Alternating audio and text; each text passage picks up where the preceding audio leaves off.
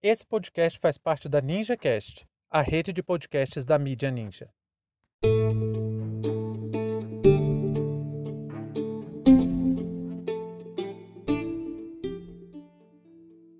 Olá pessoal, sejam bem-vindos e bem-vindas. Hoje nós vamos tentar explicar o que é mercantilismo.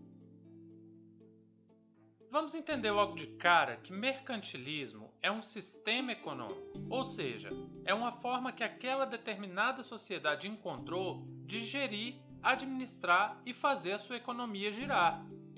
Então, que tipo de relações estão no interior desse sistema econômico? Quais são suas características principais? Por que ele se diferencia de outros anteriores e de outros agora posteriores?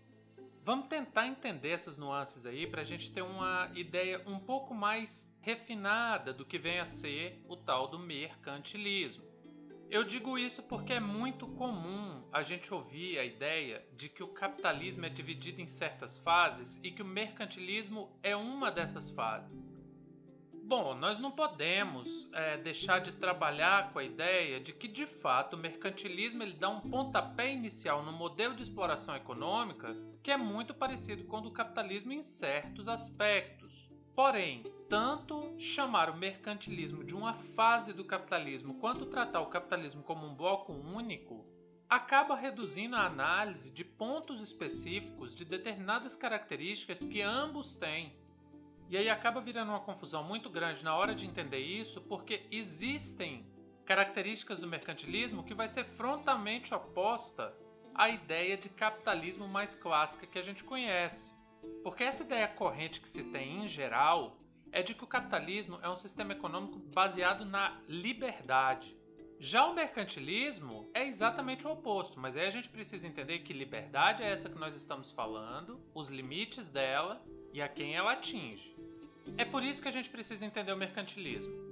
E esse sistema tem especificidades próprias, ele tem questões próprias. Então vamos entender minimamente o que foram essas questões, porque a gente continua incorrendo no erro de tratar o mercantilismo como uma coisa genérica e acaba perdendo a oportunidade de estudar de maneira um pouco mais profunda o que, o que aconteceu ali naquelas sociedades que viveram sob esse, esse sistema econômico. Então vamos lá, uma das coisas que eu gosto sempre de pensar quando vou tratar sobre esse tema é sobre a tradição de pensamento.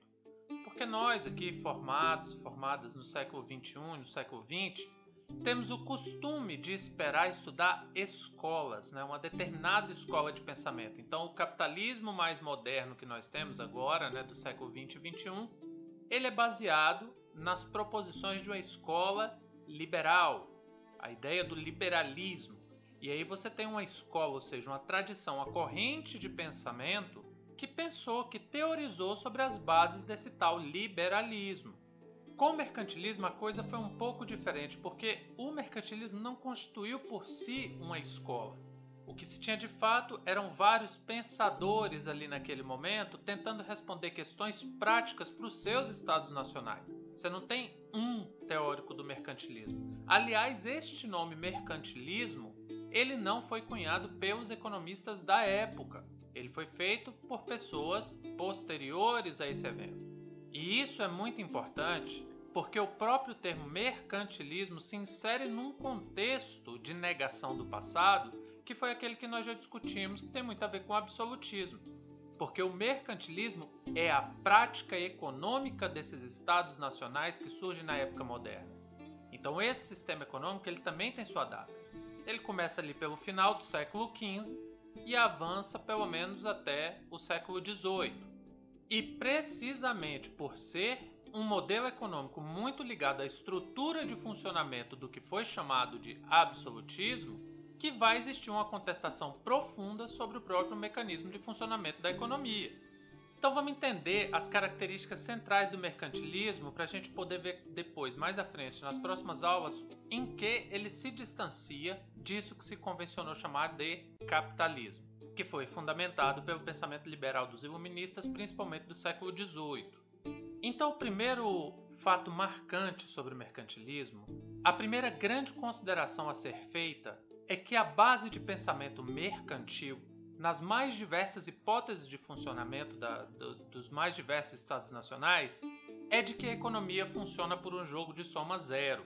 O que, que quer dizer isso, soma zero? É aquela condição em um jogo em que necessariamente para alguém ganhar, alguém tem que perder. Então você nunca tem uma relação paritária, você tem uma relação de disputa, uma relação de jogo em que alguém vai sair por baixo e alguém vai sair vencedor. Se a economia funciona como um jogo de soma zero, então quer dizer que as, a própria natureza das relações comerciais é ruim para um dos dois lados. E a prática do mercantilismo vai tentar exatamente conter esse lado ruim para a economia nacional. Eu vou imputar a outra nação a condição de perda, não a minha. E isso vai levar a uma condição de disputa dentro da Europa extremamente agressiva. Você vai ter diversos reinos, diversos estados nacionais ali disputando intensamente pelos controles comerciais de diversas regiões, exatamente para ter o controle sobre as atividades econômicas e assim poder se sobressair em relação aos outros. E o principal fator de enriquecimento dessa época era o acúmulo de metais preciosos, ou seja, o metalismo ou bulionismo, o comércio, a produção, a exploração tudo isso estava justificado para acumular metais preciosos. Quando eu digo metais preciosos, é preciso que vocês entendam primordialmente ouro e prata, mas não necessariamente apenas esses dois itens. Pedras preciosas, diamantes, rubis, esmeraldas, você tem várias pedras aí, várias gemas que são muito importantes para a acumulação de riquezas nesse sentido do metalismo. Mas a gente fala de metalismo exatamente porque os dois principais itens de enriquecimento de uma nação eram o ouro e a prata. Então vejam bem, quando você vai fazer uma análise histórica tentando compreender o fenômeno da chegada europeia nas Américas, tem muito a ver com essa busca pelo metalismo, porque vamos lembrar que a Europa já tinha praticamente zerado seu estoque de ouros. Suas reservas naturais de ouro e prata já estavam praticamente no fim. Por isso, a busca através do comércio e através de novas minas pelo mundo, tanto na África quanto na Ásia e aí posteriormente então na América também. E outro fato muito importante sobre o mercantilismo é que precisamente por causa dessa questão do jogo de soma zero, vai ter uma preocupação central sobre a balança comercial. O que é a balança comercial? Balança comercial é a relação econômica entre quem vende e quem compra. A balança prevê um equilíbrio nessa relação de compra e venda entre as nações. Se você compra mais do que vende, você tem uma balança comercial deficitária, ou seja, você tem déficit. Se você vende mais do que você compra, você tem uma balança comercial superavitária. Você vende mais do que compra. E nesse contexto do mercantilismo, manter uma balança favorável, uma balança superavitária, era de extrema importância exatamente porque isso refletia sobre a saúde financeira do Estado Nacional. Inclusive, para manter essa balança comercial favorável, vai ser muito comum no absolutismo a prática daquilo que nós chamamos de protecionismo. Protecionismo é o ato de proteger sua economia através de barreiras artificiais criadas para impedir que o comércio exterior vire uma avalanche dentro do Estado Nacional. São os famosos impostos. Só que é uma categoria especial de impostos, que é um imposto que visa impedir que vários produtos externos cheguem sem controle e assim causando um déficit na balança comercial do Estado Nacional. Não foi o mercantilismo que criou a ideia de imposto, que isso fique claro. Os impostos já existiam desde a antiguidade. A questão é o tipo de uso que foi dado a eles. E isso é muito interessante porque a classe social da burguesia vai ter desde a sua gênese um problema muito grave com essa diferença de impostos nas suas relações comerciais. Então, lá desde a Idade Média, com a descentralização muito absurda de poder, né, vários pequenos reinos, cada reino tinha a sua forma de tributação, a sua forma de aplicar os impostos. E esse foi um dos motivos que a burguesia foi muito interessada na centralização de poder na ideia de Estado nacional moderno, porque reduziria essa quantidade de impostos. Só que chega um momento que o próprio Estado nacional moderno acaba sendo um empecilho para os ganhos da burguesia porque os comércios não vão ser mais apenas locais, regionais, em pequenas diferenças de distância. Agora eles vão ser até mesmo marítimos, ultrapassando os mares, o Pacífico, o Atlântico. Então, dada essa dificuldade de comércio criada por essas barreiras comerciais que visavam o protecionismo para proteger a balança comercial dos estados nacionais, a própria burguesia mais à frente vai entrar em conflito com o mercantilismo. Por fim, nós não podemos esquecer que a colonização também faz parte desse contexto do mercantilismo. Agora eu quero fazer só uma ressalva. A colonização é um sistema econômico por si só, mas ela foi um suporte, um braço, uma forma desses estados nacionais mercantis manterem a exploração das suas colônias. Em outro momento, nós vamos discutir especificamente as características da colonização. O importante desses aspectos levantados até aqui é que eles não são homogêneos, ou seja, eles aconteceram de formas diferentes, tanto no tempo quanto no espaço. A gente não tem um mercantilismo para todos os países europeus rigidamente daqueles séculos que foram tratados acima.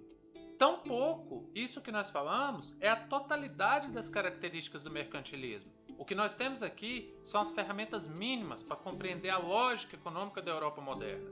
Aí, a partir disso, a partir dessas ferramentas, e em conjunto com outros aspectos culturais, políticos, sociais, vários outros aspectos, aí nós teremos como avaliar como aconteceu o desenvolvimento de um modelo de sociedade que vai dar as bases do Ocidente contemporâneo.